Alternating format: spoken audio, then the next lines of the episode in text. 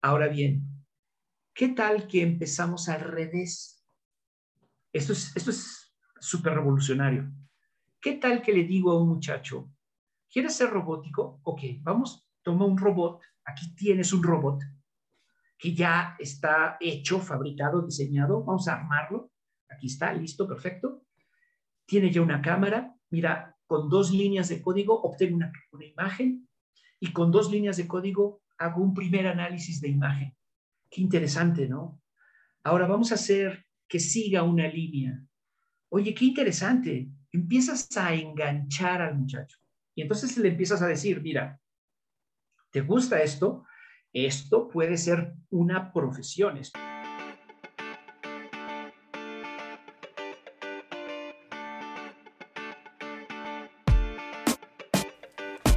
Buenos días, soy Juan Manuel Aguaxin y esto es Digitalizados, el podcast donde platicamos sobre los retos que la era digital nos plantea. Hoy tenemos como invitado a Alejandro Aceves López, profesor investigador del Departamento de Mecatrónica del TEC de Monterrey, Campus Estado de México. En este episodio, Alejandro nos describe un nuevo método de enseñanza de la robótica un sistema que permite a los egresados integrarse de forma más inmediata a la industria. Para comprender esta metodología, Alejandro explica la evolución de la robótica y sus necesidades futuras. Hola, buenos días, bienvenidos a un nuevo episodio de Digitalizados. Hoy tenemos como invitado a Alejandro Aceves, un muy buen amigo con quien he interactuado sobre todo por vía electrónica estos últimos meses, porque déjenme contarles que Alejandro y yo estamos en un grupo de profesores que está dando un curso de robótica en el TEC de Monterrey. Bienvenido Alejandro, buenos días. Hola, ¿cómo estás, Juan Manuel? Muchas gracias por la bienvenida. Vamos a platicar de temas muy interesantes que tienen que ver con la robótica y con este programa del TEC que a mí se me hace súper interesante. Pero antes de que pasemos a ello, eh, me gustaría que me cuentes un poquito tu historia. ¿Cuál es tu historia? ¿Cómo te involucras con la robótica? ¿Por qué la robótica? Me da mucho gusto participar en tu, en tu programa y eh, qué increíble que la primera pregunta que me haces es, o sea, ¿quién soy yo? ¿no? ¿Por, qué, ¿Por qué llegué hasta esto? Híjole, eh, me, hiciste hacer un backlash a mi niñez, eh, así en este pequeño momento. Déjame iniciarlo. De hecho, esta historia, voy a tratar de hacerla sin medida pero esta historia se las platico siempre a mis estudiantes el primer día, un poquito para que sepan quién soy yo, ¿no? Este, claro. y, es, es, bueno para eh, entender, ¿no? Qué, qué, eh, qué relación guarda eh, la persona con el tema. Bueno, desde niño yo fui una persona muy inquieta. este, era súper inquieto, sigo siendo súper inquieto y todos los días estoy haciendo algo y esto lo, recuerdo desde que tengo memoria. Y mis recuerdos están desde que recibía yo regalos, juguetes, básicamente. Jugaba con ellos un rato y siempre venía a la mente, a mi mente, ¿por qué funciona? Entonces imagínate un cochecito de cuerda, imagínate eh, un pequeño aparato electrónico que le apachurrabas tres botones y encendía algunas luces, eh, juguetes muy sencillos. Pero para mí era una fascinación de niño ver que las cosas funcionaban y eso para mí me intrigaba de una manera que no tienes idea, me intrigaba más entender cómo es que funcionaba que jugar con esa cosa. Y entonces yo iba un poco este, a escondidas de mi mamá, porque mi mamá eh, me lo prohibió, de ir a buscar un cuchillo y empezar a abrir, y los abría. Y era para mí un descubrimiento, ver, abrir las cosas y ver qué tenía dentro. No sé, pero para mí era un descubrimiento, ¿no? Total, terminaba yo abriendo las cosas eh, claramente las echaba a perder. Algunas veces sí podía yo rearmarlo. Y este, imaginarás que para mí era frustrante abrirlo, ver lo que tenía dentro y seguir sin entender por qué funcionaba.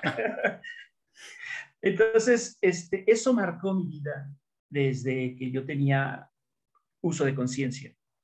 Después voy a hacer un brinco muy fuerte hasta la secundaria, donde este, encuentro los talleres de, em, de la secundaria. Esto, eh, tu auditorio joven no lo va a entender, pero el auditorio más grande de nuestra edad entiende que la secundaria tenía talleres. Entonces tenías que ir e inscribirte a un taller. Las secundarias técnicas. En las secundarias técnicas, correcto. Y yo elegí el taller de electricidad y para mí era un regalo, era una cosa, yo la disfrutaba tanto de aprender circuitos, ¿no? Y veía yo que las bombillas prendían y empezaba yo a jugar con los interruptores y hacía escaleras y hacía yo este, de dobles bombillas, triples bombillas y le pedía yo a mi papá que me comprara cosas y las compraba y hacía yo cosas y para mí eso era eh, súper motivante de tal manera que decidí hacer la vocacional, fíjate, la vocacional que es, digamos, del área del Politécnico y este, con miras a entrar al Politécnico. Hice técnico en electrónica y también fue una época para mí de, increíble de descubrimientos, de ver eh, eh, conceptos que me llevaban a entender, ¿no? Y yo lo disfruté mucho y terminé este, la, la vocacional, yo decía, tengo que ir a la mejor escuela de ingeniería y yo voy a ser ingeniero en electrónica, ¿no? Ahora, ¿por qué? Porque la electrónica en nuestra época era, era estar en el futuro, era tener la carrera del futuro, era, eh, la electrónica era en aquellos entonces la tecnología de vanguardia, lo que ahora es la ciencia de datos o la robótica o eh, la aeroespacial, en aquellos entonces la electrónica era la carrera de moda, ¿no? Y entonces yo dije, voy, yo quiero estudiar en la mejor escuela. Eh, mis padres, mis tíos me recomendaron tocar la puerta en el TEC de Monterrey, fui, toqué la puerta, me aceptaron, terminé la carrera, eh, me enseñaron un montón de cosas, o sea, antenas, eh, circuitos eléctricos, televisión, este, radiocomunicación, computación, sistemas digitales, este, amplificadores operacionales, este, electrónica de audio, eh, eh, todo eso me enseñaron. Y este, cuando terminé la carrera, yo decía, ok, conozco todo esto, pero no soy especialista en nada, no puedo armar una máquina si, si, ves la conexión con... Sí, claro. Todavía no puedo armar una máquina. Entonces decía, algo me falta. ¿Qué me falta? Y bueno, resulta que tengo la oportunidad de entrar a la maestría en sistemas de manufactura. La maestría en sistemas de manufactura eh, tenía, digamos, un core, un, núcleo de, de, de, eh, conocimiento mecánico Materiales, automatización, procesos de manufactura, diseño de piezas, este, eh, diseño CAD, nada de lo que yo había aprendido en la carrera. Y para mí era así súper increíble, ¿no? Porque decía yo, ok, tengo yo los elementos que controlan, pero no sé cómo armar la máquina que quiero controlar. Y esta maestría me ponía enfrente de esa opción, de esa posibilidad. Así es que no lo dudé, me inscribí a la maestría, aprendí todo esto. Y teniendo estos dos elementos, decido hacer una tesis en control, controlar una máquina. Entonces, armé yo tres prototipos para controlarlos. Yo los fabriqué, yo los decidí los materiales, yo le puse la electrónica, los sensores, etcétera, etcétera. Y terminé mi tesis aplicando el control a tres cosas, ¿no? Y ahí había un argumento sobre la nueva técnica de control difuso de Fuzzy Logic, que era este, como la inteligencia artificial. Entonces, estaba yo, digamos, eh, eh, eh, iniciando la realización de mi sueño. Entonces, estaba yo tan emocionado que dije, esto, pues yo quiero seguir, ¿no? Entonces decidí hacer el doctorado y en esa ocasión me dio la puntada este, de hacer el doctorado en Francia. De hecho, ya me había yo casado y mi esposa me apoyó de una forma increíble y eh, nos fuimos en alguna aventura a Francia a estudiar el doctorado. Nos fuimos dos, regresamos tres. Termino yo el doctorado y estaba yo, pero, o sea, con una energía y con muchos planes, porque eh, tenía yo, digamos, todo en la cabeza. Y siempre les digo a los muchachos que ingresé al TEC de Monterrey como profesor en el naciente departamento de mecatrónica. Nadie sabía de bien a bien qué es eso de la mecatrónica. No sé si alguna vez lo escuchaste, ¿no? Eso es como hace 20 años. Claro, sí. 25 años. Sí, también viví el nacimiento de la mecatrónica y muchos no entendían qué era, pero el nombre sonaba muy bonito. Exactamente. Y entonces imagínate en el TEC. Habría, habían abierto la carrera y el departamento de mecatrónica para graduar ingenieros, entonces andaban buscando doctores en mecatrónica. Dices, por favor, si todavía no gradúas ingenieros, como quieres doctores? Resulta que yo soy mecatrónico. Te diste cuenta que eras mecatrónico. Así es. Soy electrónico de carrera, mecánico de maestría, controlero de doctorado, programo por, por, por destino y me gustan los robots, así es que es, eh, resulté idóneo y me contratan. Luego, luego me, dicen, sí, claro, aquí están sus plumones, aquí están sus listas y directo a dar clases, ¿no? Eh, y así es como termino yo dando clases, pues de lo que a mí me fascina. Desde, desde que llego, desde que regreso al doctorado, me he puesto a fabricar máquinas, robots, y a eso me dedico y doy clase de eso. Entonces, ese soy yo y esa es la razón por la que doy esas clases. Pues muy interesante historia. Me gustaría que me digas cómo ves tú ese cambio de la robótica de, pues vamos a decir, de los años 80, 90 a la robótica que hoy en día tenemos, particularmente en el sentido de cómo se están llevando a cabo las cosas en este curso en el TEC de Monterrey, que es una carrera, ¿no? Estamos dando este curso de robótica, pero la carrera a su vez es robótica.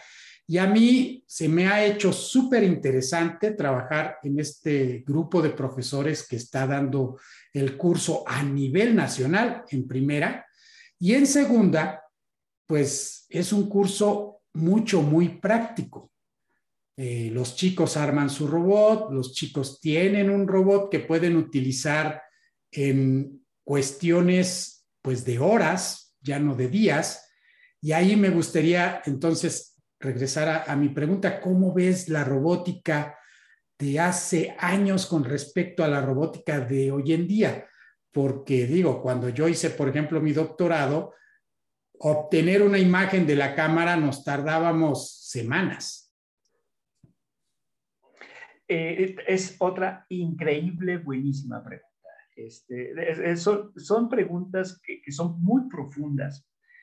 Por supuesto que la robótica ha, ha, sufrido o ha beneficiado, mejor lo diré así, ha beneficiado de una revolución eh, eh, exponencial y probablemente todavía esta revolución exponencial continúe.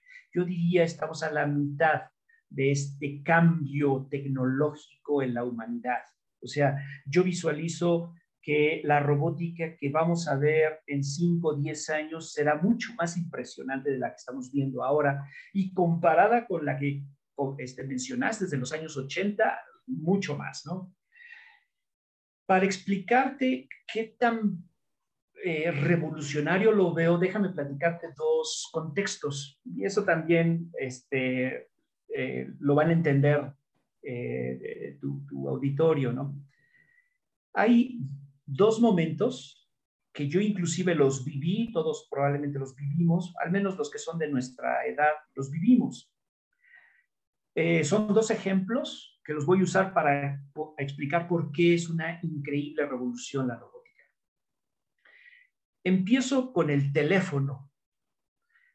No sé si te acuerdas, pero antes los teléfonos, seguro te acuerdas, eran fijos, estaban eh, eh, puestos en una mesa, en una casa con un cable y estaba el cable conectado a la pared y el, cable iba por las líneas telefónicas que aún siguen vigentes en la ciudad, en, todas, en, todo el planeta. O sea, es una tecnología de los años 50, 60, de tal manera que eh, eh, este, nosotros descolgábamos el teléfono, llamabas a un lugar y preguntabas por una persona. Pero ahora el teléfono ha cambiado de forma radical, increíble los aparatos que nosotros usamos para llamar por teléfono, los usamos mayoritariamente para cualquier otra cosa diferente a hablar por teléfono. Así es. Y además, cuando hablas por teléfono, siempre tienes esta noción de que le hablas a alguien y preguntas dónde está. Es decir, el paradigma es completamente al revés aquella máquina pesada, metálica, donde lo único, el único interés era que pues, llamabas y alguien te contestaba del otro lado, a lo que tenemos al día de hoy. es impresionante. Eh, a lo mejor ya nos acostumbramos ¿no? a ver esto como ah, pues un gadget. ¿No? Algunos jóvenes no pueden vivir sin eso, pero eso es para que veas eh, lo increíble de la transformación tecnológica. Te voy a dar otro ejemplo. Las computadoras a mí no me tocó ver la Univac, la primera computadora que existió, que era una habitación entera con un montón de circuitos, cables, que apenas y hacía unos cuantos cálculos. Consumía mucha corriente, era muy este, voluminosa, eh, probablemente están solamente en los libros. A mí lo que me tocó fue la PC y la PS, una viejísima computadora de escritorio pesadísima que no podías mover y se suponía que era personal. Viejísima computadora. Ya no existen, esas seguramente están en museos. Pero eh, se pretendía que eso fuese una computadora personal.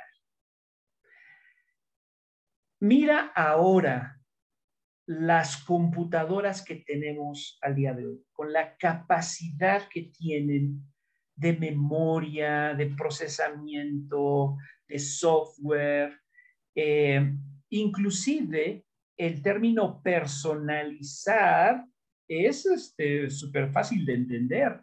Tú puedes ponerle imágenes, puedes ponerle fondos de pantalla, puedes tener el usuario a, el usuario B, el usuario C, todos los usuarios comparten software, algunos usuarios tienen privilegios, es decir, efectivamente esa computadora grandota, estorbosa, que pretendía ser personal, ahora, día de hoy, es claramente y sin lugar a dudas personal y personalizable, por supuesto, más que nunca, ¿no? Y ahora estamos tan acostumbrados a que todas las disciplinas, eh, todas las disciplinas tocan de alguna forma la computadora porque les conviene. Así es que es un recurso que eh, efectivamente todos necesitan y ya se está volviendo esto personal. Inclusive yo podría decir, casi sin temor a equivocarme, que más de la mitad de la población en México ha tenido la oportunidad de trabajar con más de una computadora en su vida. Entonces, eh, eh, eh, se vuelve como una experiencia de la tecnología increíblemente este, modernizante y que se está volviendo parte de la vida. Es, ya no nos sorprende tener a las computadoras a un lado de nosotros. Es más, a veces hasta te vuelves un poco este, ansioso de la computadora. A ver, rápido, entrégame la imagen, entrégame eh, este, este Internet está súper lento cuando en realidad estás viendo una proeza tecnológica y te vuelves impaciente, ¿no? De esa famosa proeza tecnológica. Pues para mí estas son, son dos ejemplos que revelan que estamos viviendo revoluciones tecnológicas, que nos está tocando estas generaciones ver las revoluciones tecnológicas. Ahora sí me regreso a la que me preguntaste, esta de robótica. Claramente los robots de los años 60, de los años 70, son estas cosas grandotas, mecánicas, metálicas, eh, que se parecen a brazos humanos, que tienen dos dedos que le llaman gripper y que pretendían hacer cierto trabajo de tomar un objeto de un lugar y ponerlo en el otro con cierto grado de destreza. Y era una proeza tener un robot. De hecho, esos tipos de robots solamente los tenían las universidades, porque son aquellas que se podían eh, ofrecer el dinero y el talento para hacer una cosa de ese estilo. Y estaba básicamente en los laboratorios de investigación. Algo así como las computadoras también. Cuando nacieron solo las tenían las universidades y las empresas que tenían el dinero para comprar. Correcto, correcto. Y eh, si tú miras al día de hoy, eh, hay, un, hay un mercado inmenso de eh, empresas que tienen robots en líneas de producción. Y eso ya se ve de forma normal. Ese brazo al que yo me refería, ahora existen muchas marcas, muchas marcas internacionales que presentan estos robots. Existe una tendencia mundial a construir el robot personal. Imagínate qué cosa tan increíblemente revolucionaria.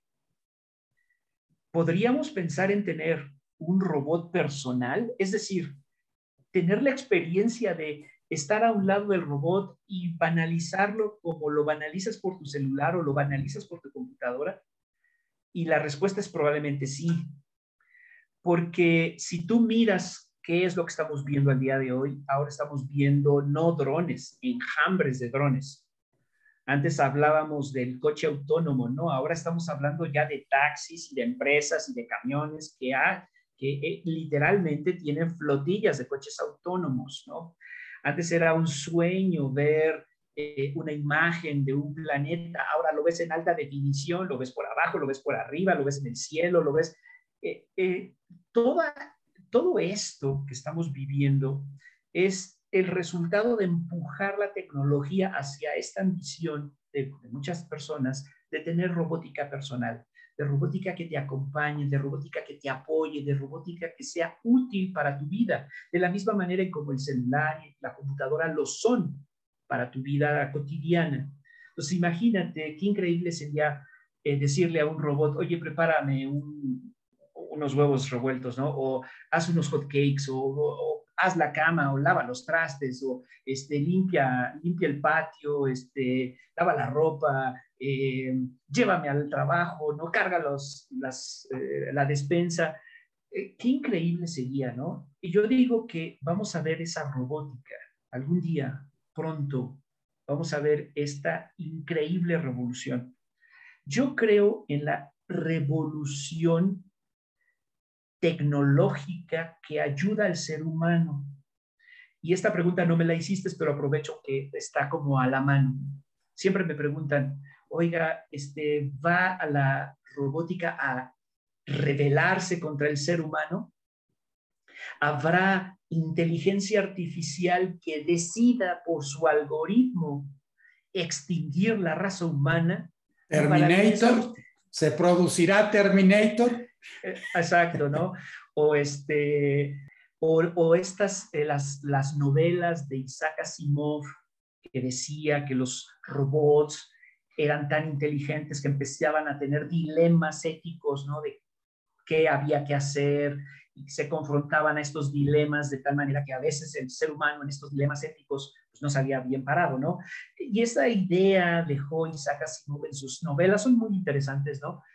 Pero yo, en mi experiencia, te digo que desde niño estoy viendo esta revolución, yo no veo manera alguna no es posible tecnológicamente hablando que las computadoras o la inteligencia artificial o los robots se rebelen contra el ser humano. Es imposible. ¿Por qué? Porque el ser humano moldea su espacio para su conveniencia. el ser humano ha construido sus casas, sus eh, granjas, sus máquinas, eh, sus arados, sus carretas. ¿Para qué? ¿Para que se rebelen algún día contra él? ¿Alguna vez soñó un campesino de la Edad Media que la carreta se, se rebelaría contra él? ¿Algún día le hablaría? ¿Se estacionaría sola?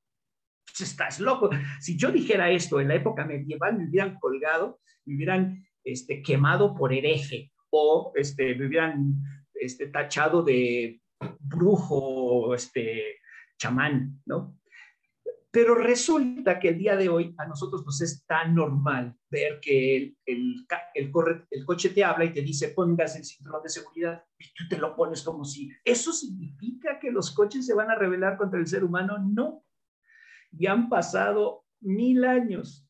Y después de que pasen otros mil años, tampoco el coche se rebelará contra el ser humano. ¿Por qué? Porque el ser humano moldea su entorno para su conveniencia. ¿Ves? Ahora, esto no significa que puedan hacer daño. ¿Ves? Eso es otra cosa. Hacer daño es eh, un, eh, un propósito humano. Claro. Un ser humano puede tener un propósito de hacer daño a otro ser humano y no necesita un robot para hacerlo. Con una piedra es más que suficiente.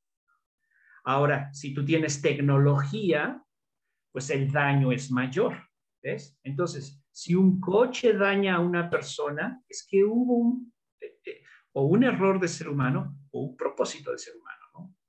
Si eh, un objeto teleguiado este, ayuda al ser humano o perjudica al ser humano, hubo un propósito de ser humano para hacer esas cosas. No lo hizo porque de pronto toma conciencia y dice, mm, el día de hoy se me antoja irme para la derecha y echarme a los de la derecha, pues porque hoy tengo ganas de, estos me parecen más feitos que los del otro lado, ¿no? Eso jamás sucederá en ninguna en ningún aparato tecnológico. El propósito es siempre humano, ¿ves? Entonces, dado estas dos explicaciones, estos dos elementos, es imposible que las máquinas se rebelen contra el ser humano. No hay manera alguna que la inteligencia artificial se rebele contra el ser humano. Pues muy interesante todo esto que dices y me haces pensar a momentos en la historia, por ejemplo, eh, en la película de Steve Jobs, vemos cómo se centran en ese momento en el que nace la computadora personal, en el que están armando circuitos, experimentando, lo que puede funcionar, lo que no, y pues hacen avances muy grandes porque dicen, no, e, este, esta parte de la computadora tiene que ser más pequeña, tiene que calentarse menos para que podamos lograr los objetivos, etcétera, etcétera, ¿no? Y cuando yo veo, por ejemplo, en el curso, varias de las cosas que estamos haciendo, me siento un poco inmerso en esa analogía con la película y me digo algo que tú has mencionado ahorita, ¿no? Pues estamos en un momento en el que lo vemos como que, pues sí, está muy sencillo lo que estamos haciendo, armando, pero ya no es tan sencillo con respecto a los años 80, 90, pero sí es sencillo con respecto a las ambiciones que nosotros tenemos como seres humanos de lo que queremos que haga un robot. Eh, ¿Cómo verías tú la proyección en el futuro de la robótica? Si hacemos esta analogía, nosotros estamos un poco en el mismo momento en el que estaba eh, pues Steve Jobs, este, estaba también naciendo eh, empresas como Microsoft, que tenían muchas ambiciones y a muchos, pues al principio los veían como, pues no, no, no, no vas a llegar más lejos. Y yo creo que se va a volver a repetir la historia. Muchos no piensan, no creen que pueda evolucionar tanto y finalmente, como tú ya lo has señalado, sí va a evolucionar. ¿Cómo ves este futuro de la robótica? Eh, sí, em, mira, también es una pregunta súper interesante. Mira, eh, déjame plantearlo en términos de lo que sucede a, día de hoy, no de una proyección. Primero, lo que sucede realmente a día de hoy, profesionalmente hablando en el mercado laboral. Es una realidad que las empresas, no solo en México, eh, en todo el mundo, esto lo puedes confirmar en Europa y lo puedes confirmar en Estados Unidos, cada vez más usan tecnología y conocimiento para mantener la competitividad, la vigencia de esa empresa en, el mercado.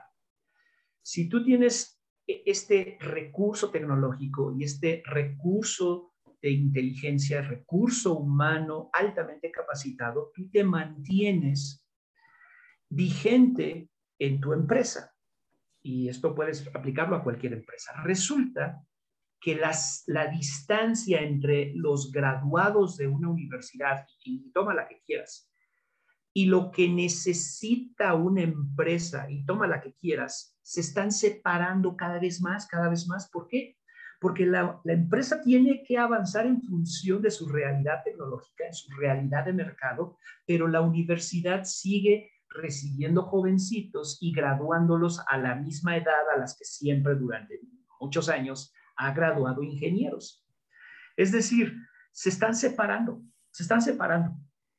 Entonces, ¿cómo le vamos a hacer para juntarlas otra vez? Antes, hace muchos años, y estoy hablando de hace 40, 50 años, tú salías de la universidad y más o menos te contrataban y más o menos llegabas y ya sabías hacer cosas, ¿no? Ya, ya estabas. Pero ahora no, ahora resulta que los muchachos tienen que hacer como unas estancias, y luego los, los contratan de becarios y luego los ponen en el programa de trainee y luego se vuelve este primer ingeniero, luego se vuelve segundo, y luego, es decir, los llevan, eh, la empresa tiene que tomarlos y jalarlos para irlos formando en este nivel que necesitan ahora. Ahora, ¿qué van a hacer las empresas que requieren ingenieros que sepan de coches autónomos? pues contratarlos, ¿no? Al día de hoy existen más de 500 mil posiciones de ingenieros que sepan de robótica o que sepan de programación o que sepan de inteligencia artificial en Estados Unidos y no los consiguen. No los consiguen ni de las universidades graduadas de Estados Unidos ni de las universidades de todo el mundo. Están desesperados por contratar ingenieros altamente capacitados. Es una realidad de que cada vez más la sociedad está migrando hacia modelos que los jóvenes quieren copiar y desean, cuando sean grandes, convertirse. Y ahora es más popular ser artista, cantante, influencer, youtuber, este, es decir, eh, profesiones o actividades que ya no tocan a los ingenieros, a los profesionales, a los licenciados, a los abogados, a los médicos, ¿ves? Como que el, gran número jóvenes en todo el mundo está tendiendo hacia estas eh, ideas de artistas, de, de, renombre, y entonces prefieren ser futbolista famoso como Messi, o este, las niñas quieren ser tan famosas como las Kardashian y eh, quiero ser influencer como quién sabe quién y así sucesivamente. ¿ves? Entonces empiezan como que a ver un poco de lejos, oye, este, un ingeniero, ¿qué tanto bien gana? Mm, ok, contra un influencer, si, si eres bien pagado, si tienes mil suscriptores, un millón de suscriptores, igual y ganas mejor que un ingeniero, ¿no? Pero está bien complicado tener un millón de suscriptores. Bueno, total, el chiste es de que están en ese dilema por un lado, tienes esta realidad de que las empresas necesitan gente altamente capacitada y por otro lado tienes unos jóvenes que no están muy motivados por estudiar carreras difíciles, como es el caso de la ingeniería. ¿Ves? Entonces, ¿qué es lo que tenemos que hacer los profesores? Es un problemón. ¿Ves?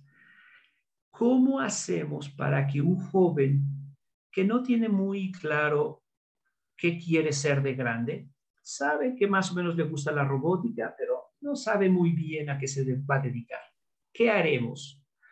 Le enseñaremos al estilo antiguo, no tan antiguo porque pues no, eso me toca, así estudié yo y no, todavía me siento jovencito, pero a la forma en cómo me educaron a mí, es decir, al salón de clases, aquí viene teorema 1, teorema 2, ejercicio 1, ejercicio 2, y una vez que entiendes el ejercicio 3, eres capaz de generalizarlo a un problema más grande, examen. Es una forma de educar. Eh, yo no la este, critico, al revés, me parece fenomenal, puesto que generó estos especialistas, tú, yo, somos de esa generación, así es que funciona, ¿no? Nadie puede decir que no funciona, puesto que tenemos esta realidad tecnológica, ¿no? Fue creada por ese sistema educativo. Ahora bien, ¿qué tal que empezamos al revés? Esto es esto es súper revolucionario. ¿Qué tal que le digo a un muchacho, ¿quieres ser robótico? Ok, vamos toma un robot, aquí tienes un robot que ya está hecho, fabricado, diseñado, vamos a armarlo, aquí está, listo, perfecto.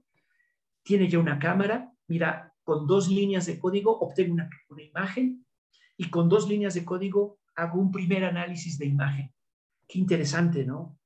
Ahora vamos a hacer que siga una línea.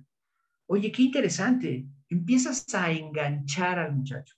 Y entonces le empiezas a decir, mira, ¿Te gusta esto? Esto puede ser una profesión, esto puedes eh, lograr un empleo en varias empresas. Y te puedo dar una lista de empresas que están contratando gente que sabe esto, esto, esto y esto, y esto es lo que estamos haciendo ahorita. Pero no lo entiendo muy bien, profe. Ok, está bien. Pero estás claro que eso es lo que quieres estudiar. Entonces, una vez que estás claro que eso es lo que quieres estudiar, eso es lo que quieres como tu vida profesional, entonces ahora sí te explico por qué este cálculo matricial lleva al algoritmo que tú hiciste. Y que ese algoritmo no es perfecto, puesto que en la ecuación en la que nosotros nos basamos no había sido incluidos ciertos efectos, pero si los incluimos, mejoramos el algoritmo, lo vuelves a bajar al robot y ahora ves la diferencia si lo ves, es como enseñar al revés, es enseñar al revés. No es enseñar más suave, no es enseñar eh, más fácil, no es hacer la eh, vida, eh, la vida universitaria lúdica, no, no, no, no. Se trata de poner las cosas al revés nada más, porque tienes jóvenes que no están muy seguros de qué es lo que quieren hacer, pero por otro lado tienes una industria que necesita gente ultra capacitada. Entonces, lo que me hace falta es motivar a este muchacho para que entienda que eso que está viendo allá, pues es más o menos razonable, fácil, se necesitan varias cosas. Y una vez que dice, sí, esto es lo que quiero hacer, gusta, ¿no? O de plano dice, no, esto no me gusta y me voy a hacer médico. Ok, pues prefiero que sea un médico convencido de que no es ingeniero a un ingeniero frustrado de que, pues, este, a mí nunca me dijeron que tenía yo que hacer estas cosas, ¿no? Entonces, le enseñas qué es lo que implica y una vez que dice, sí, esto es lo que quiero hacer, entonces sí, ahora nos vamos para las bases, para que lo hagas mejor. Y ahora el algoritmo mejor. Y ahora modelado de ruido, mejor. Y ahora un algoritmo estocástico, mejor. ¿Y qué más puedo hacer? Y entonces lo dejas. ¿Por qué? Porque ya no puedes acompañarlo, tiene que ir solo. Tú lo vas encaminando hacia esta vida de descubrir nuevas cosas o inventarse nuevas cosas dado que ya está claro en lo que quiere ser como profesionista. ¿Ves? Eh, yo creo que es un poquito como esto que está sucediendo en, las, en los programas de, este, ¿cómo le llaman ellos? Este, de, la realidad. reality show. reality show, exactamente, los reality show. Eh, puedo estar equivocado, pero voy a, voy a explicar lo que yo pienso. ¿Por qué existe Masterchef? ¿Por qué existe la academia? ¿Por qué existe estos programas de este, Tu Voz México? Porque hay un serio problema de contratar talento, de lograr talento. Este, no hay muchos chefs y, menos con los niveles que se necesita. Entonces, ¿cómo le hacemos para jalar chefs? Bueno, a lo mejor puedes hacer esto como una especie de reality show y viendo la experiencia de otros, tú finalmente decir, tal vez yo soy chef, lo voy a intentar. Entonces vas a una escuela para aprender cocina, porque ya lo viste, ya te viste, eso es básicamente lo que va a suceder, ¿no? Entonces, te dejan ver primero qué es chef y luego te enseñan a ser chef. Que es una súper diferencia a como tú y yo escogimos nuestra carrera. Ahora lo que están haciendo es mostrarte qué es lo que harías si fueras chef y después ya viene la capacitación. Mientras que en nuestro tiempo, en mi caso, por ejemplo, pues yo fui a varias universidades y me dieron nada más un tríptico, una hoja doblada en tres que decía cuál era el perfil del profesionista, las materias que ibas a llevar y quiénes te podían contratar. Y párale de contar. Exacto. Entonces, si, si tú puedes dar esta experiencia antes, cuando es un jovencito, y ese muchacho dice, ok, sí, quiero ser robótico, esto es lo que me encanta, ¿no? Porque ya lo vi, ya entendí qué significa, y ahora tengo que poner manos a la obra, ¿no? Hay que estudiar, ¿ok? Entonces, después de toda esta explicación, ¿cuál es la filosofía de esta forma de enseñar del TEC de Monterrey?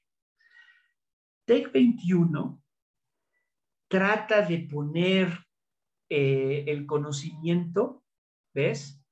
Como eh, algo eh, que es, em, natural, que, debes de estudiar y que no es una medicina amarga, porque estás convencido de que es lo que necesitas, Entonces te traigo la experiencia, un robot, los especialistas, un, eh, eh, track, eh, inclusive un socio formador, porque el socio formador es, muy difícil de explicar si no das todo este contexto, ¿no? El socio formador es una empresa que se dedica precisamente a lo que estás enseñando.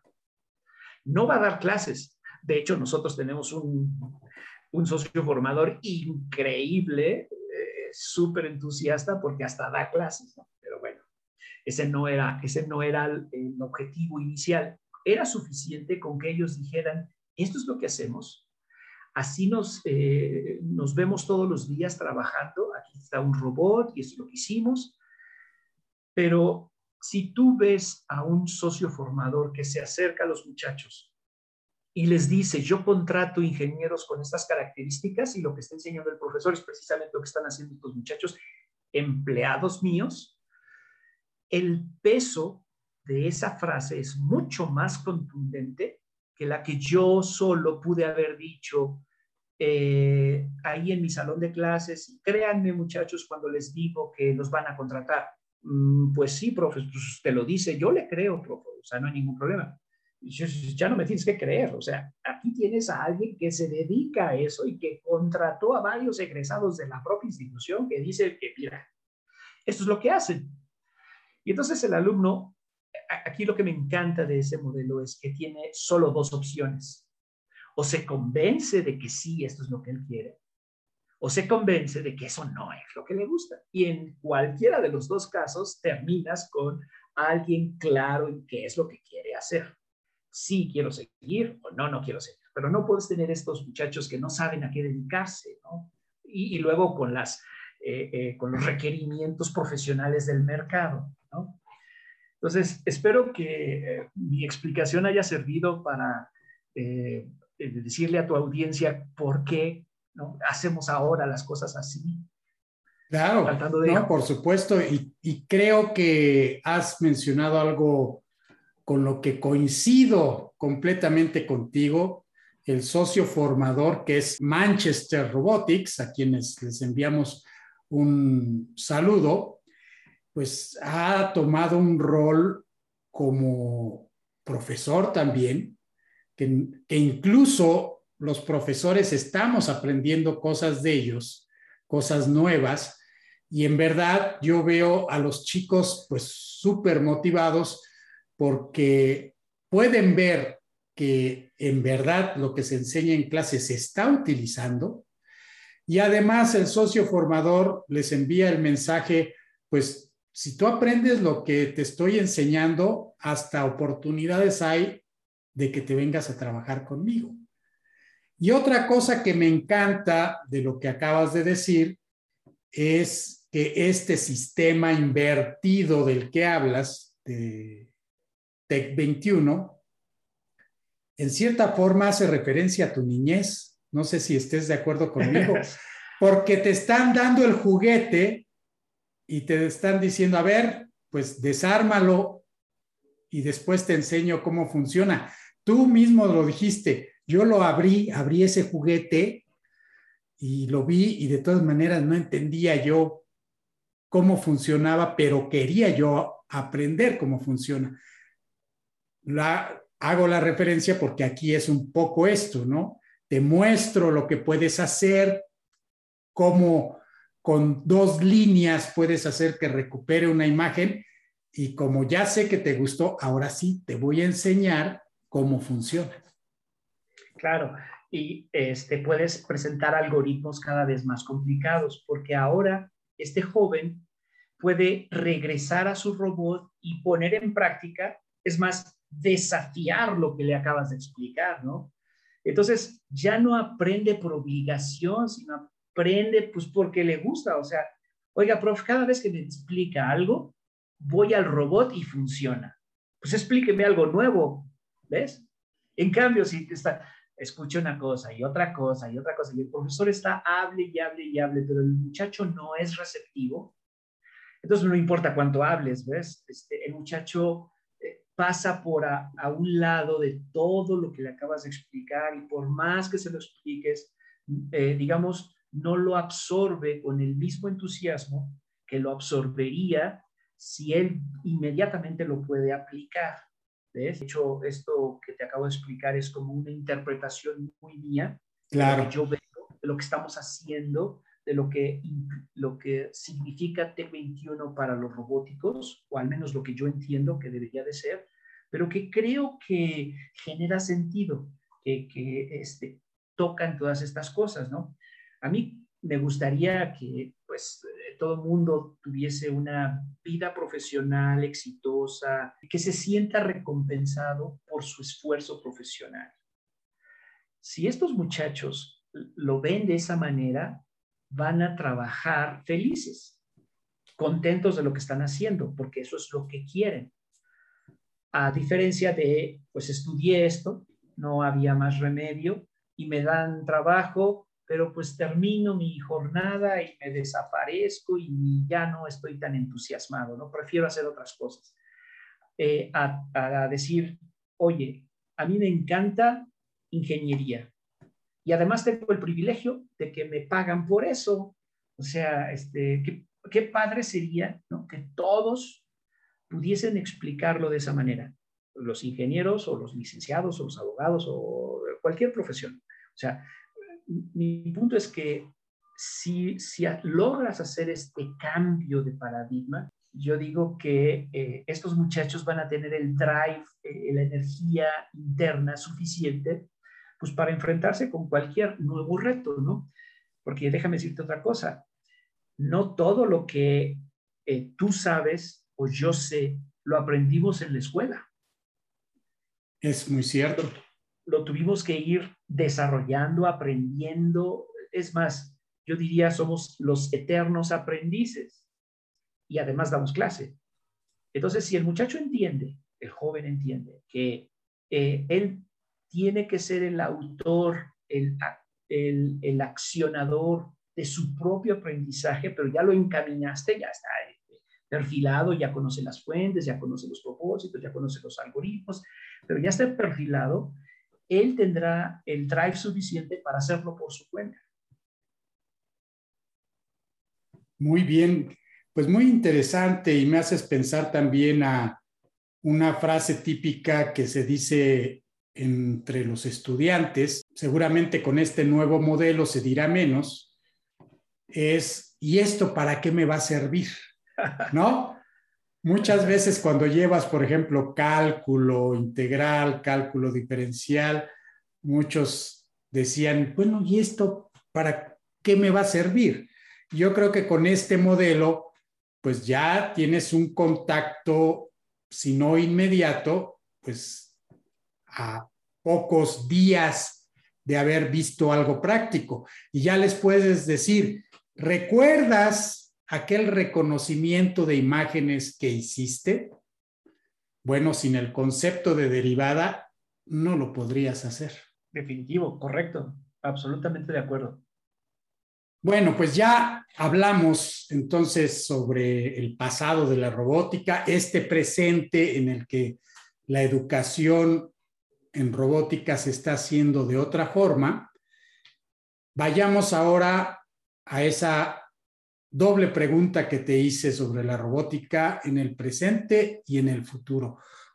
Nos falta ver esta parte de cómo ves tú la proyección de, la robótica en el futuro?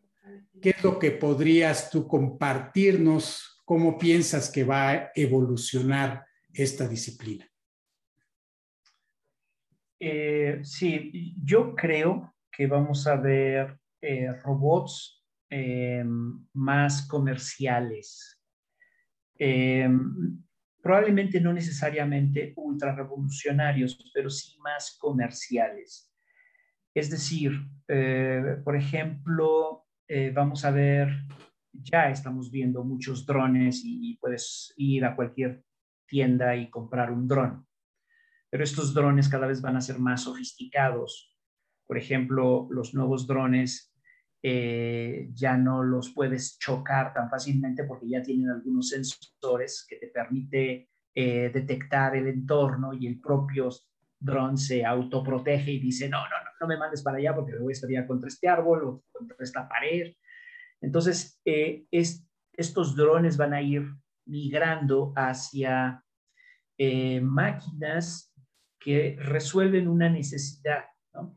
Pero vamos a ver, yo estoy casi seguro que vamos a ver robots que barren, robots que podan el pasto, eh, robots que limpian ventanas en rascacielos, eh, eh, el coche probablemente sufra una revolución muy fuerte. Probablemente lo primero que vamos a ver son estos coches cada vez más técnicos, tecnificados, que tú podrías quitar las manos del volante y simplemente decirle que te lleve a tu casa. Y si de pronto tienes ganas, manejarás un trayecto y si ya no tienes ganas, te dices, a ver, tú síguele, ¿no? o cuando el, trayecto es eh, interesante, tú lo manejas, pero cuando llegas al embotellamiento, ahí no dejas que el solito atienda el embotellamiento. Yo creo que va a ir en esa dirección, ¿ves? Hacia estos robots que cumplen un propósito, que cumplen con un objetivo. No es solo robots por robots, sino robots que eh, tienen un mercado que eh, la gente estaría dispuesta a comprarlos. Es el mercado el que va a llevarnos hacia estos especialistas. Va a requerir más especialistas de sistemas inteligentes aplicados a los coches. Es el mercado el que empuja hacia los nuevos robots. ¿Ves? Si tienes ahora robots que en un hospital pueden llevar la medicina y interactuar medianamente con una persona para darles un medicamento, ese robot va a ver en, eh, un mercado que cada vez lo consume más. En, Japón es normal que haya eh, anfitriones robóticos en los museos. ¿ves? los japoneses lo ven como muy normal, es más, buscan al robot para que les explique algo sobre cuál es la ruta más interesante el día de hoy, por qué, etcétera, ¿no? Entonces, probablemente existan más de este tipo de robots este, que, te reciben en algún lugar y te dicen cuál es eh, el espectáculo de ese día o de ese fin de semana, ¿ves? Eh, y entonces necesitará especialistas que le programen, que le pongan voz y que, ah, no sé, ahora interactúe de forma diferente, etcétera, ¿no? Ya no es solo alguien que le cambia los tornillos.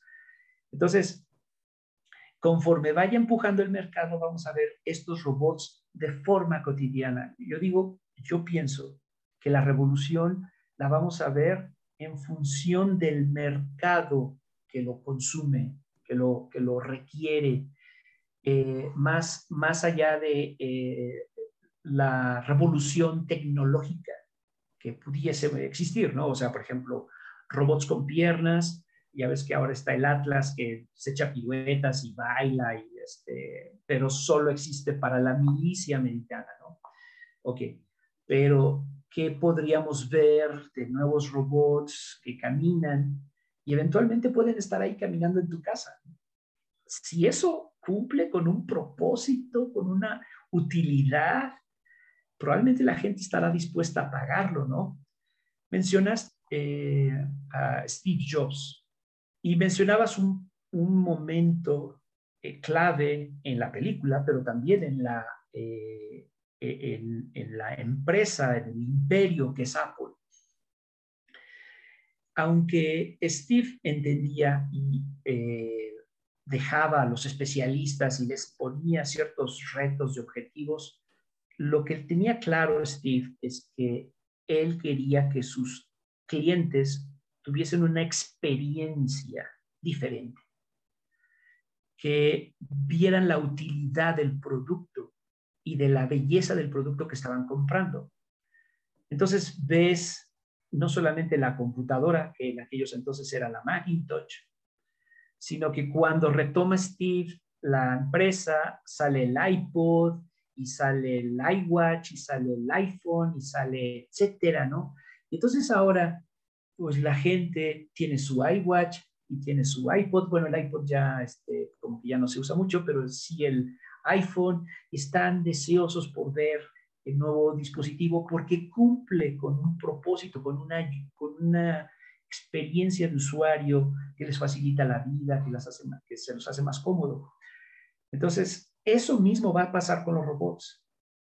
Se van a vender aquellos que eh, facilitan eh, la vida del ser humano, que generan una experiencia y que la gente estaría dispuesta a pagarlo, pues, pues porque, oye, si lava los trastes, eh, imagínate cuántos estaríamos dispuestos. Oye, yo sí pagaba un robot que lavaba trastes, ¿no?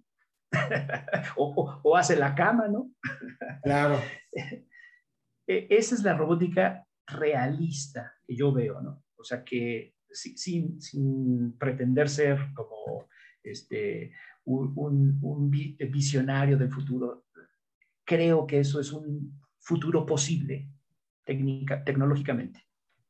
Ahora, me gustaría hacerte otra pregunta sobre el futuro de la robótica, eh, se piensa que en el futuro pues vamos a tener máquinas inteligentes, robots, que van a hacer gran parte del trabajo que hoy en día los humanos realizamos.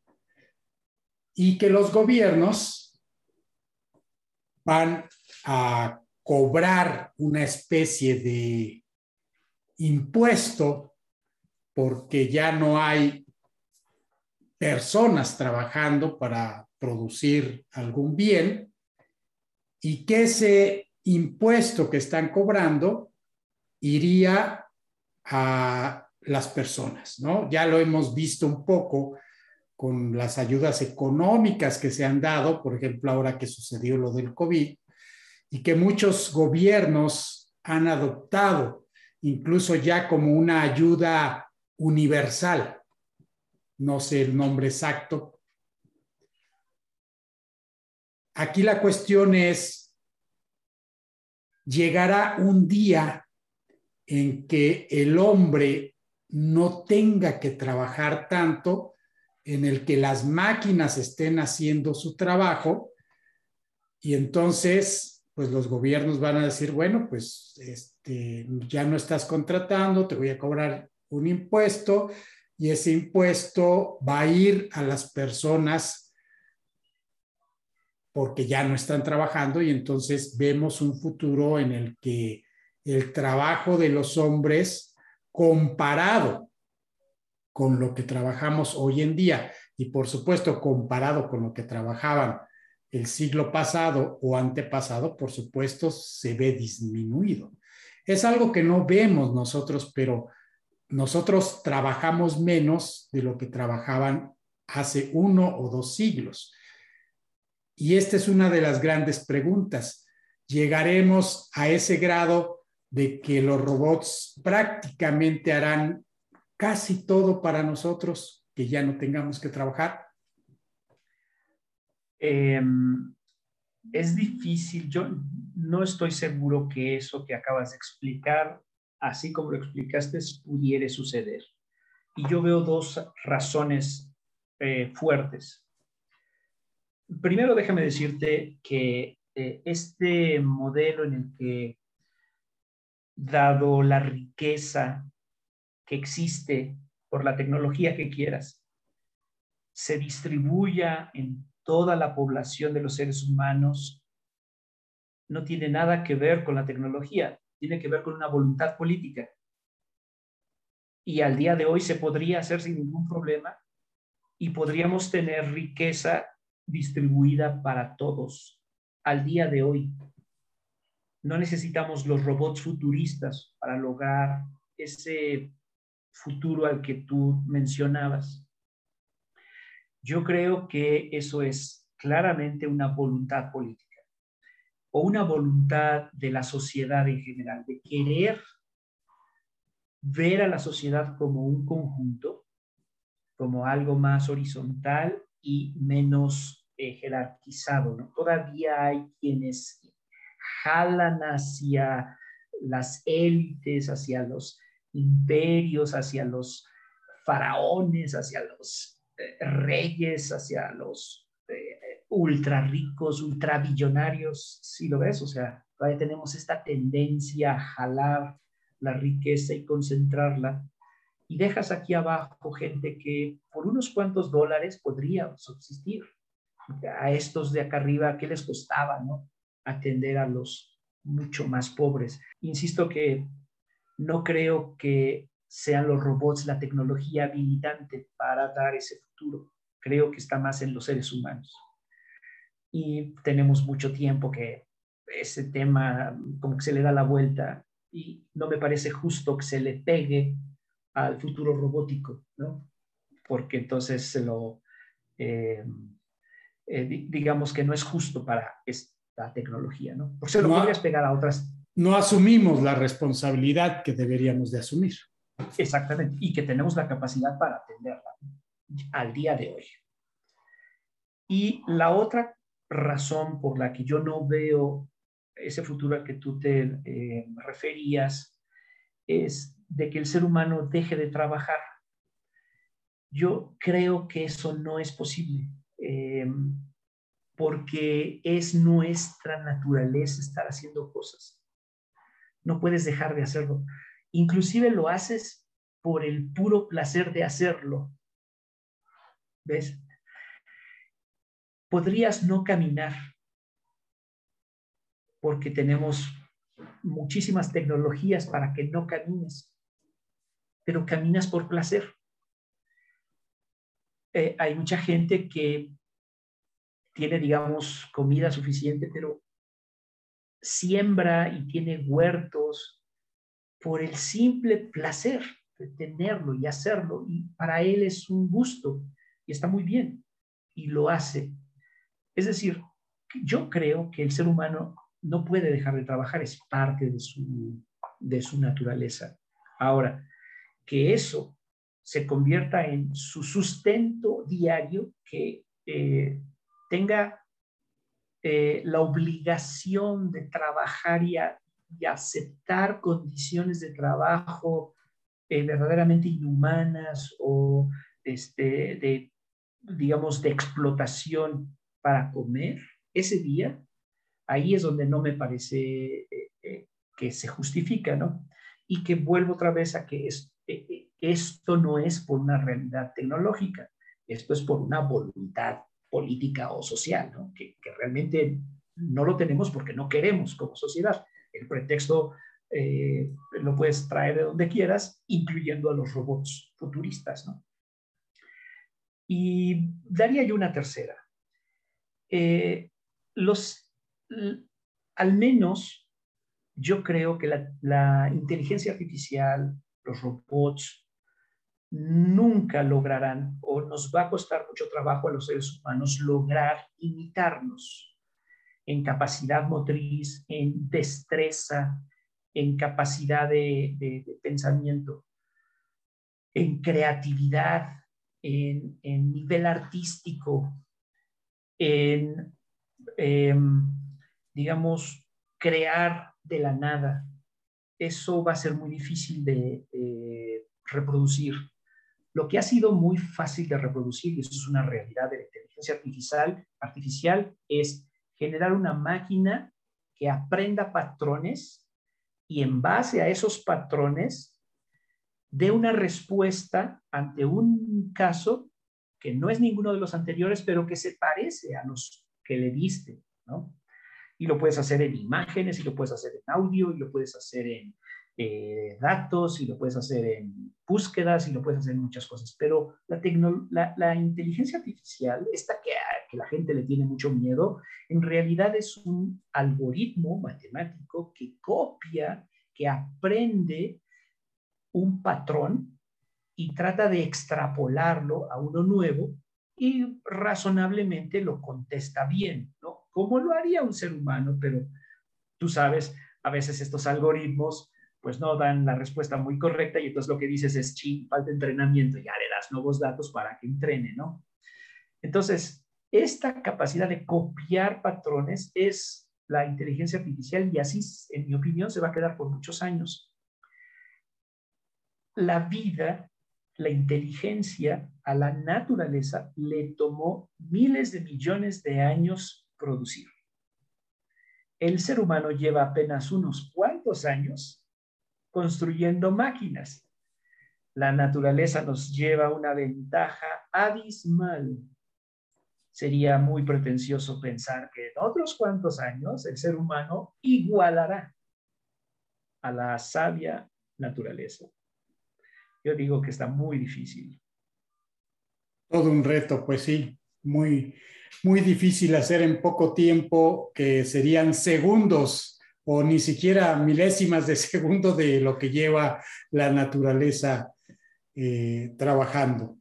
Bueno, pues eh, vamos a pasar a la última parte de este podcast que en realidad es muy breve y que es más eh, desde un punto de vista personal, más de los aspectos de la vida cotidiana, de lo que has vivido tú como persona.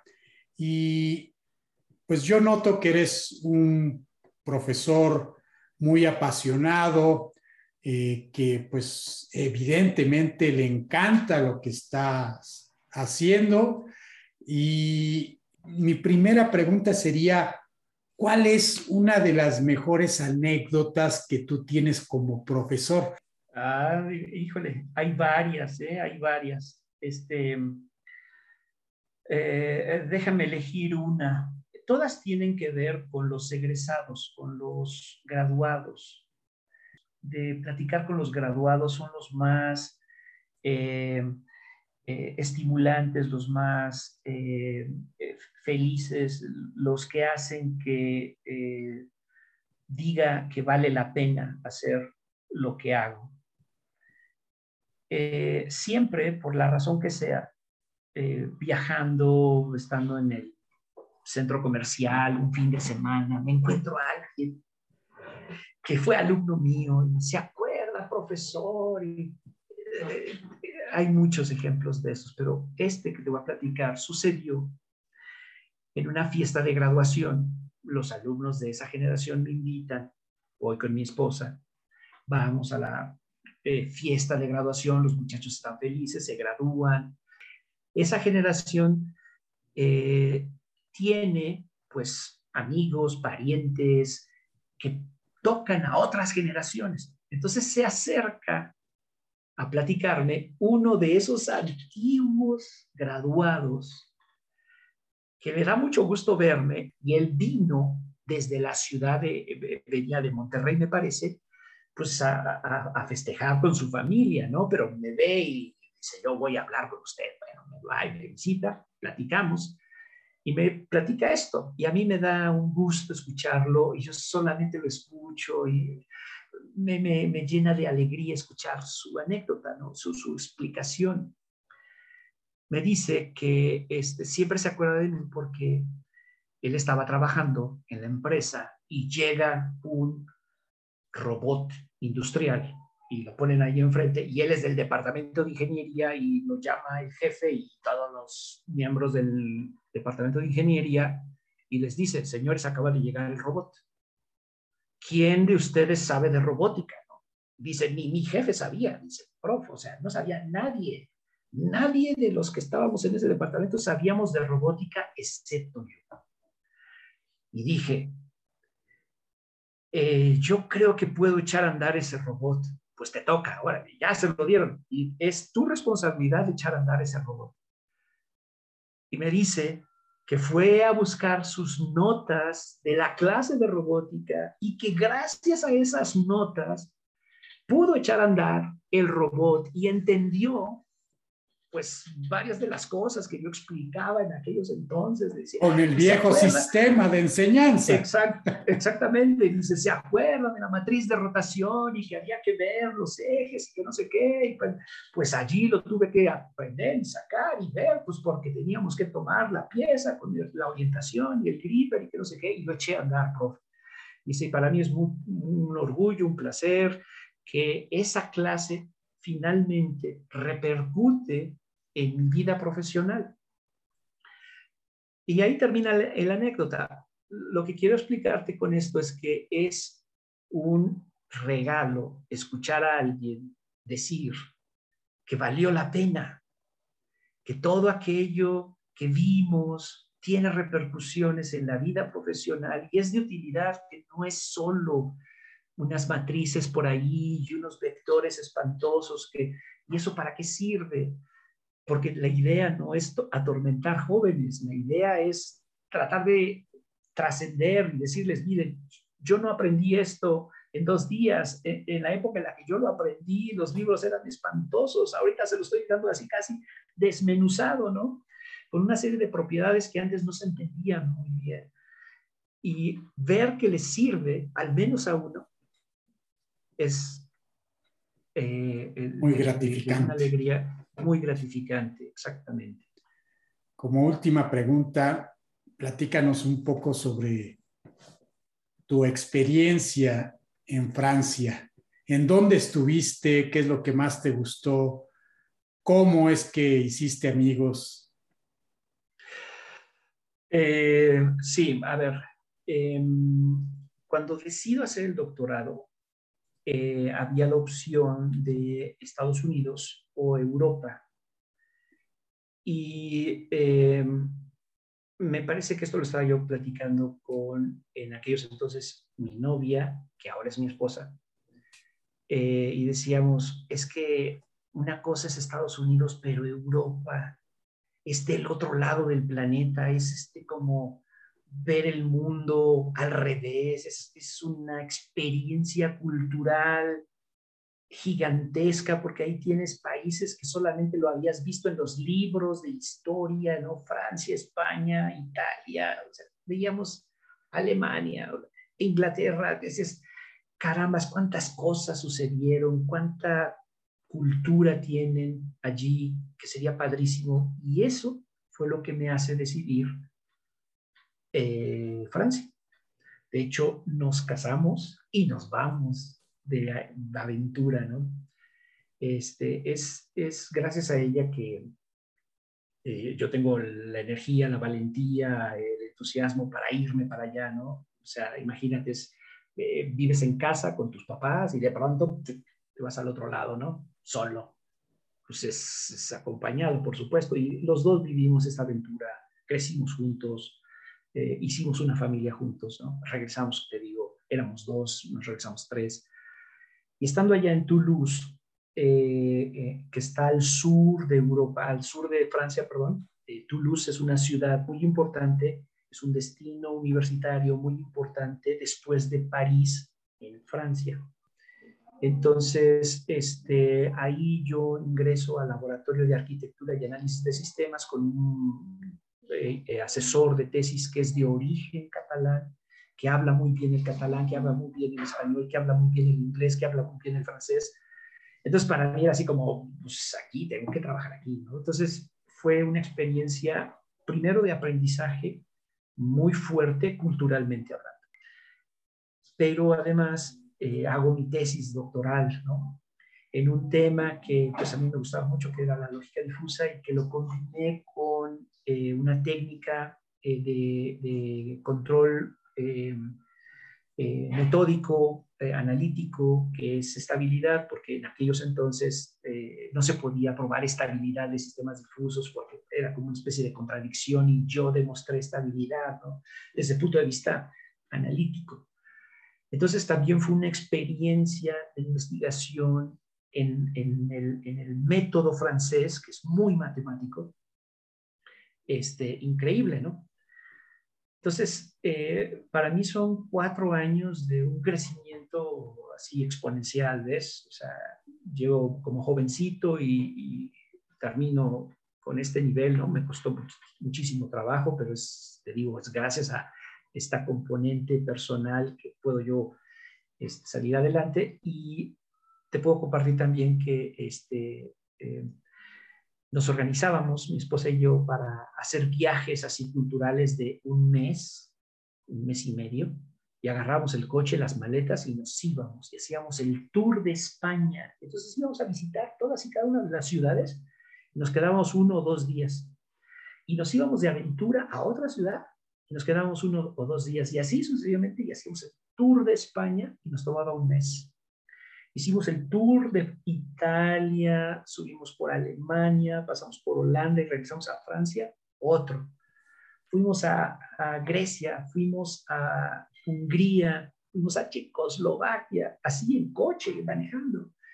Entonces eran unos, unas experiencias culturales impresionantes, este, te voy a platicar otra anécdota.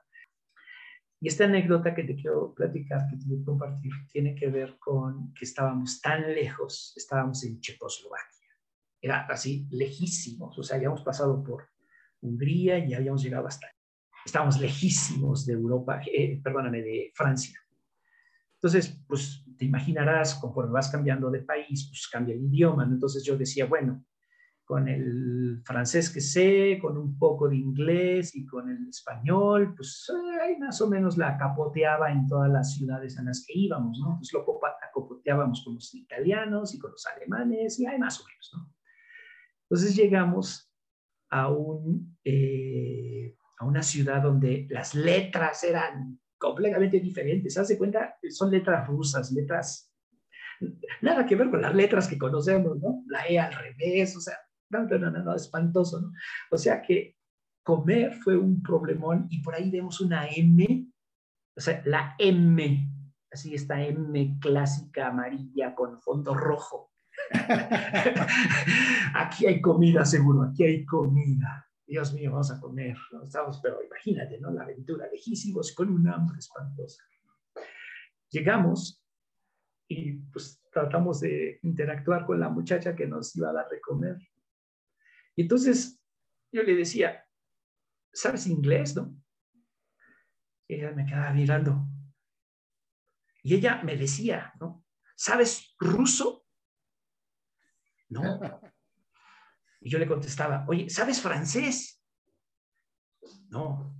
Y ella me contestaba, ¿sabes checo? No, entonces ya sacaba yo mi última opción, ¿sabes español? ¿Sabes húngaro? No era posible, que habíamos pasado por seis idiomas y no era posible comunicarme con esta, esta señorita para decirle, tengo hambre, quiero una hamburguesa, lo que sea. ¿no?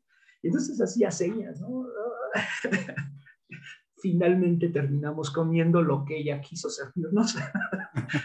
Pero para mí me encanta esta anécdota porque según yo, ¿no? políglota, tres idiomas, aquella otra políglota, tres idiomas, y no fue posible comunicarnos, comimos lo que pudimos. Y hoy en día nos parece algo difícil de suceder porque tenemos herramientas como nuestro teléfono que ya traducen en tiempo real, ¿no? Sí, sí. Este, y, este, ese es otro ejemplo, ¿no? Esta, esta revolución tecnológica que nos está acompañando todos los días, ¿no? Antes, eh, esas, estos, estas aventuras a las que te estoy este, invitando a recordar, a, que me acompañes a recordar, las hacía yo con un mapa de, de, papel. Y ahora pues lo puedes hacer en el Google y nunca te pierdes. Y aquella vez nos habíamos perdido un montón de veces, ¿no? ¿Dónde estamos en este mapa, no? Sabía que buscar ah, referencias físicas para encontrarlas en el mapa, ¿no? Esa era nuestra aventura. Pues te agradezco muchísimo, Alejandro, esta agradable plática. Eh, continuaremos eh, sin duda eh, viéndonos y ahora que ya me has platicado más sobre tu trayectoria, pues ya tendré más preguntas que estarán hechas fuera del podcast, ya que nos vemos eh, todas las semanas para nuestro público, pues con Alejandro nos vemos por lo menos tres veces a la semana en nuestras reuniones del curso de, de robótica y pues ha sido muy agradable, la verdad, interactuar con todos los profesores. Es una experiencia muy bonita porque lo comentaba también con Alberto Muñoz. Lo que más me gusta es que estamos colaborando todos, algo que en el pasado a veces era difícil, ¿no? Porque muchas veces se dice, colaboramos con los que están allá en Francia, con los que están en Canadá, en Estados Unidos pero muy pocas veces con el que está en la puerta al lado o en otro campus. Y entonces aquí ver a todos los profesores reunidos, colaborando, tratando de resolver un problema juntos y encontrando las mejores soluciones para los chicos, ha sido una experiencia, la verdad, muy gratificante. Y es una primicia, ¿eh? o sea, estamos viviendo esta aventura juntos. Eh, nunca lo habíamos hecho de esta manera, es, la primera vez, estamos viviendo esto por primera vez es, es inédito. Qué bueno que esta primera experiencia ha sido así, positiva, enriquecedora, eh, una, una, aventura literal, en el sentido literal de la palabra. De tal manera que la próxima vez lo vamos a vivir igual, con mucho entusiasmo, ¿no? Hasta recordando anécdotas ¿no? de la vez pasada y, haciendo las cosas mejor, ¿no? Creo que tiene un alto potencial esta nueva forma de hacer las cosas.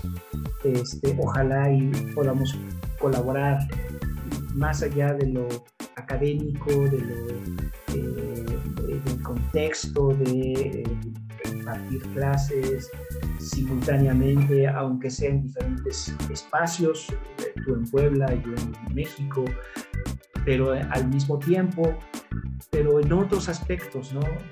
No solo académicos, este, por ejemplo, esta charla de, tarde de, experiencias de lo que tiene que ver nuestras profesiones, ¿no? Como una forma de colaborar, ojalá y podamos colaborar más de otras maneras, ¿no? Eh, no sé si estás en la Federación Mexicana de Robótica, creo que estás en la Academia Mexicana de Computación, o sea, eh, mecanismos hay, ¿no? ojalá y se puedan extender. Así es, los medios los hay y pues vamos a seguir adelante y siguiendo colaborando. Pues nos vemos el próximo martes, Alejandro, en nuestra junta. En nuestra junta de preparación para las clases. Eh, la primera es de profesores y las otras dos son con los alumnos. Muy bien, pues te envío un abrazo y estamos en contacto. Hasta luego. Muchas gracias.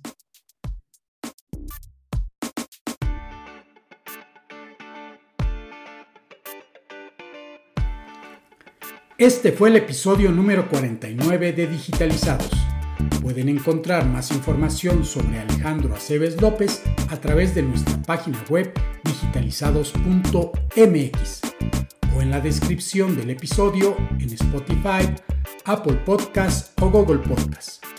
No olvides suscribirte en alguna de estas plataformas y calificar nuestro podcast, ya que con esto nos ayuda a que muchos más puedan aprovechar este proyecto. Soy Juan Manuel Aguaxin y los espero en el próximo episodio. Les tengo reservada una interesante plática con quienes están digitalizando al mundo.